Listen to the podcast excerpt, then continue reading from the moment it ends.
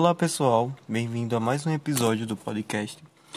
Meu fone fez o favor de estragar o áudio que estava pronto e eu tinha feito com a participante em real, Bia.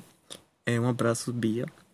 E eu percebi que não vai dar para trazer convidados sem um material de qualidade, ou seja, hashtag partiu comprar alguma coisa que faça funcionar, porque senão vai dar merda e o áudio vai sair ruim de novo.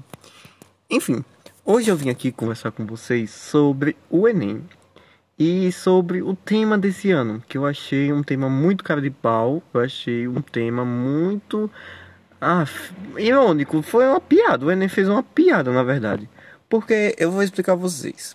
Enfim, é, antes de começar, eu quero dar uns avisos.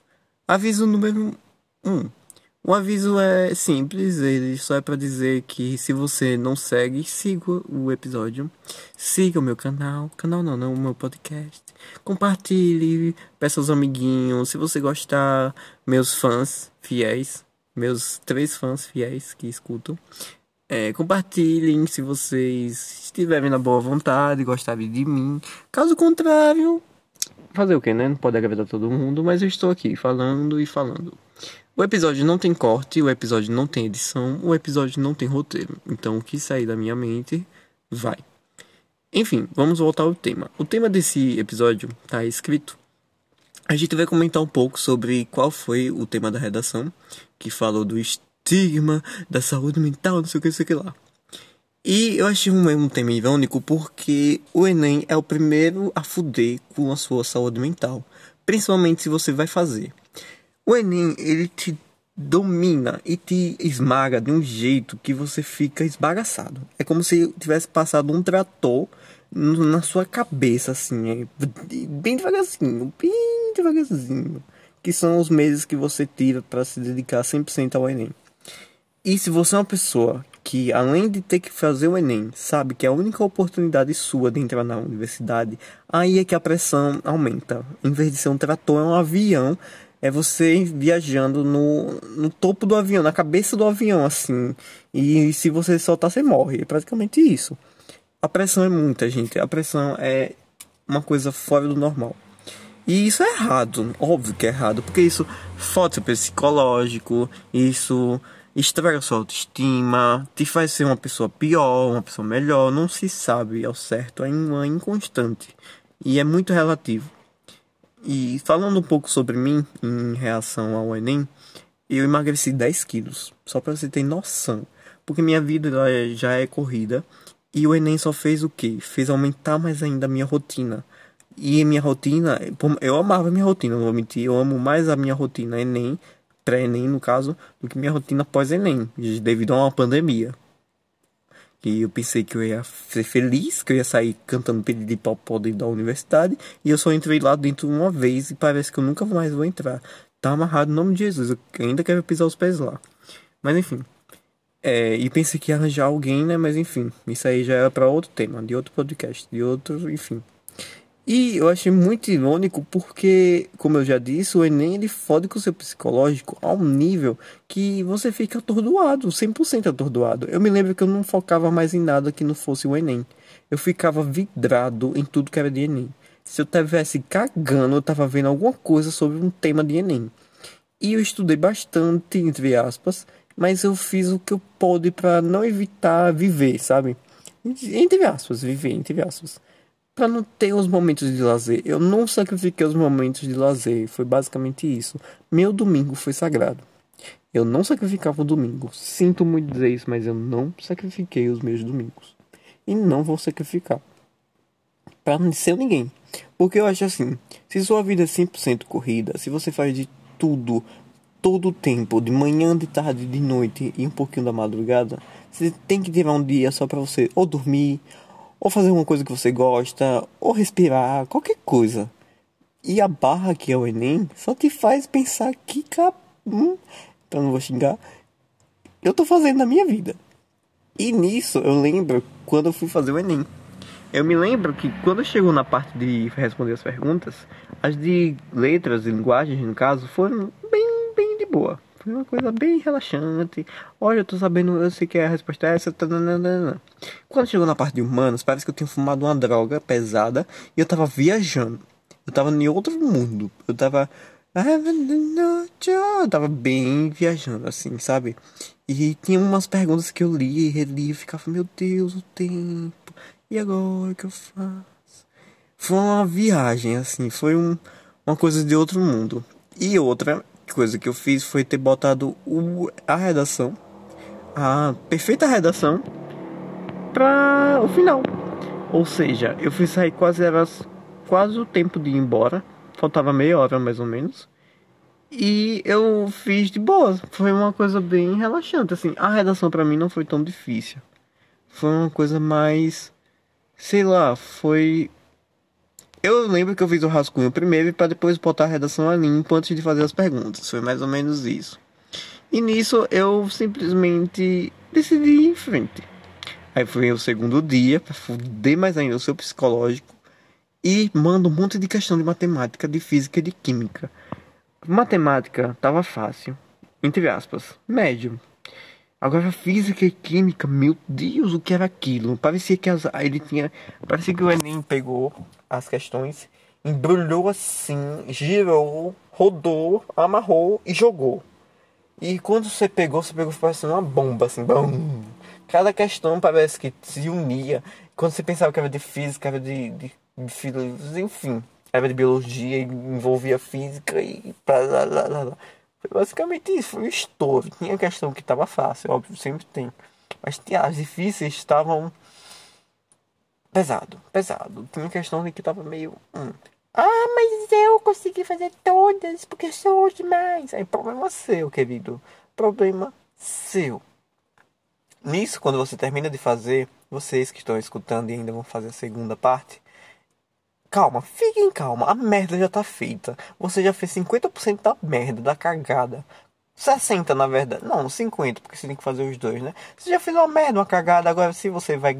Se essa merda vai cheirar, aí eu. Aí só daqui a uns dois meses, mais ou menos, uns três meses para ser o resultado. Mas enquanto isso, continue. A merda já foi feita. Aí você vai para a segunda parte, que é fazer matemática, que vem matemática, vem física, química e tudo. Tem os nomes lá, mas enfim, as matérias são essas. E nisso você vai fazer a pior, para muitos, é a pior parte, porque envolve muita gente de humanas, na verdade, né? Eu sou de humanas e para mim foi a pior parte, porque tinha questão que eu tava entendendo porra nenhuma. E tem gente que é de exatas, né, que não gosta tanto assim de fazer a redação. Enfim, quando você termina de fazer a segunda parte, é um alívio. Parece que você jogou, pegou assim um monte, um saco de pedra e jogou bem na cara da mulher que fica segurando as provas. Foi bem assim, aí, toma aqui, pá! E você sai livre as asas batendo, o vento tá fresco, o ar é outro, você sai liberto. Até você lembrar que você vai ter que esperar três meses pro fucking resultado. No começo você dá umas esquecidas, mas quando fica perto parece que o tempo não passa. Parece que você tem que esperar a, o fim do mundo. É basicamente isso.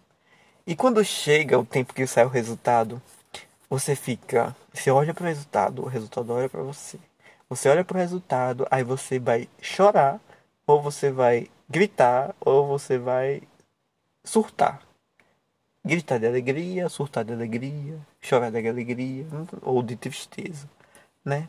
Meu caso, eu olhei para aquela nota e disse assim. Eu olhei para ela, ela olhou para mim.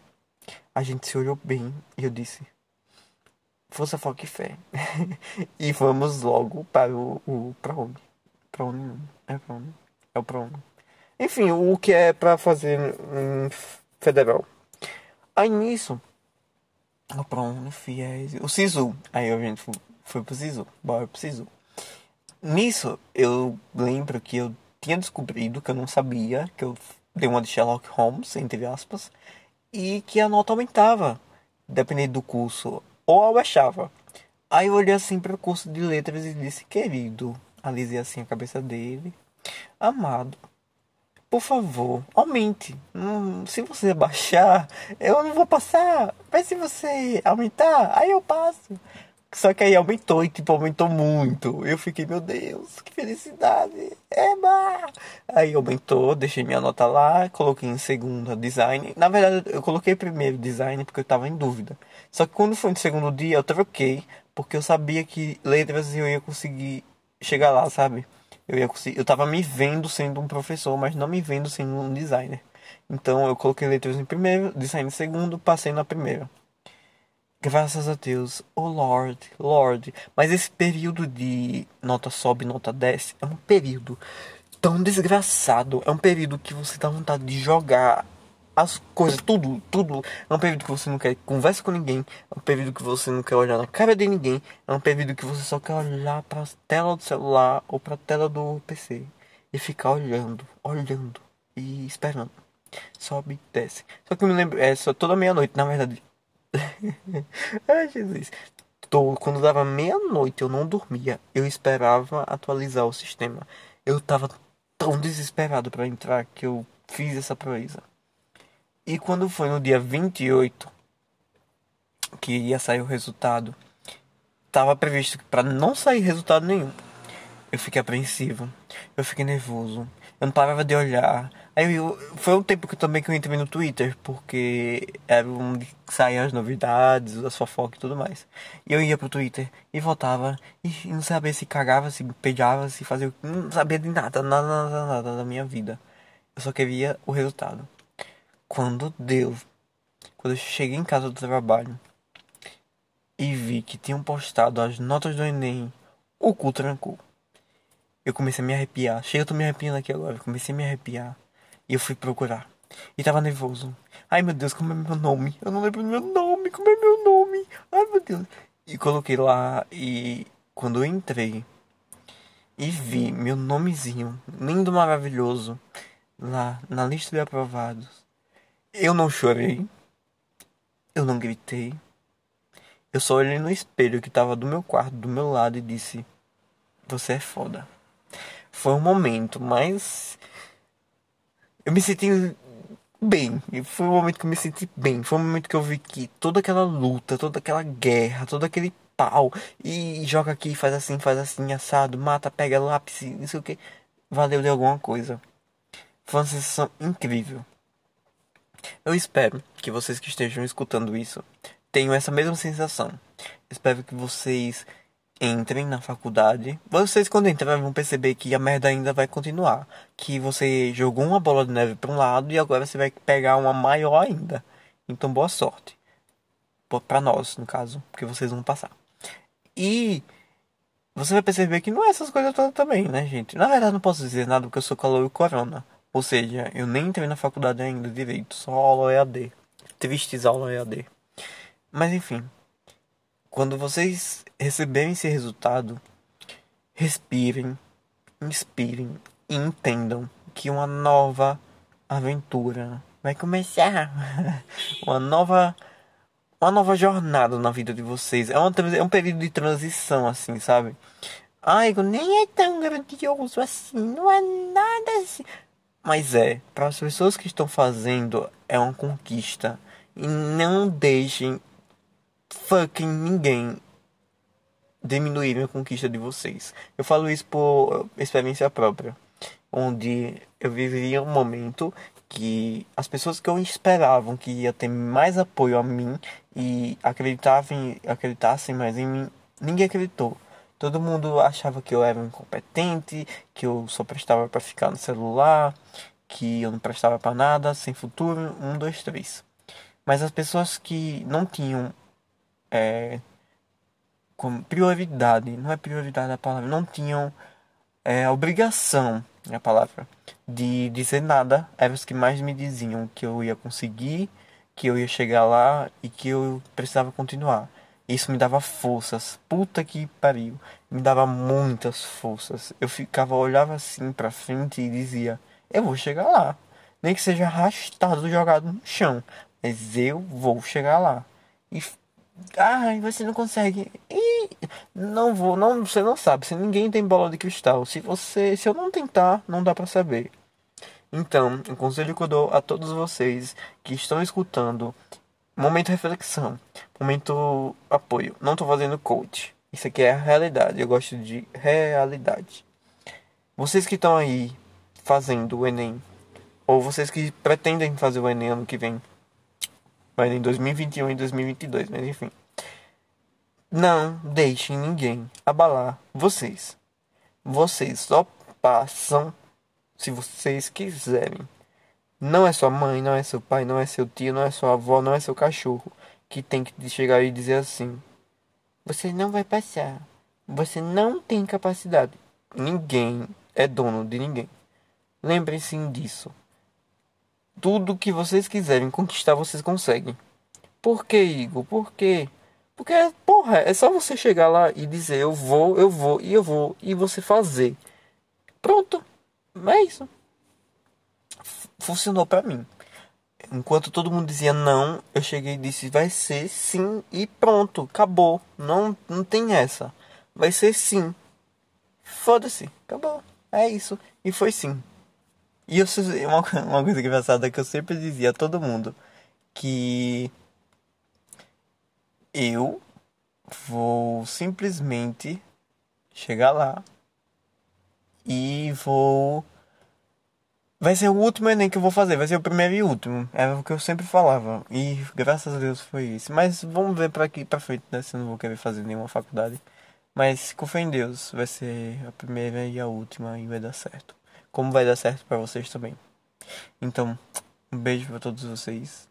Até o próximo episódio. Bia, meu amor, me desculpe. É porque o áudio ficou uma bosta, ficou baixo. Mas eu vou conseguir um equipamento bom. Deus proverá. E aí eu vou chamar você pra gente ter um, um episódio de qualidade. então, beijo, gente. Boa prova, bom resultado, um bom Enem. Tomem vacina, bebam água e lutem, porque é uma luta constante. Até.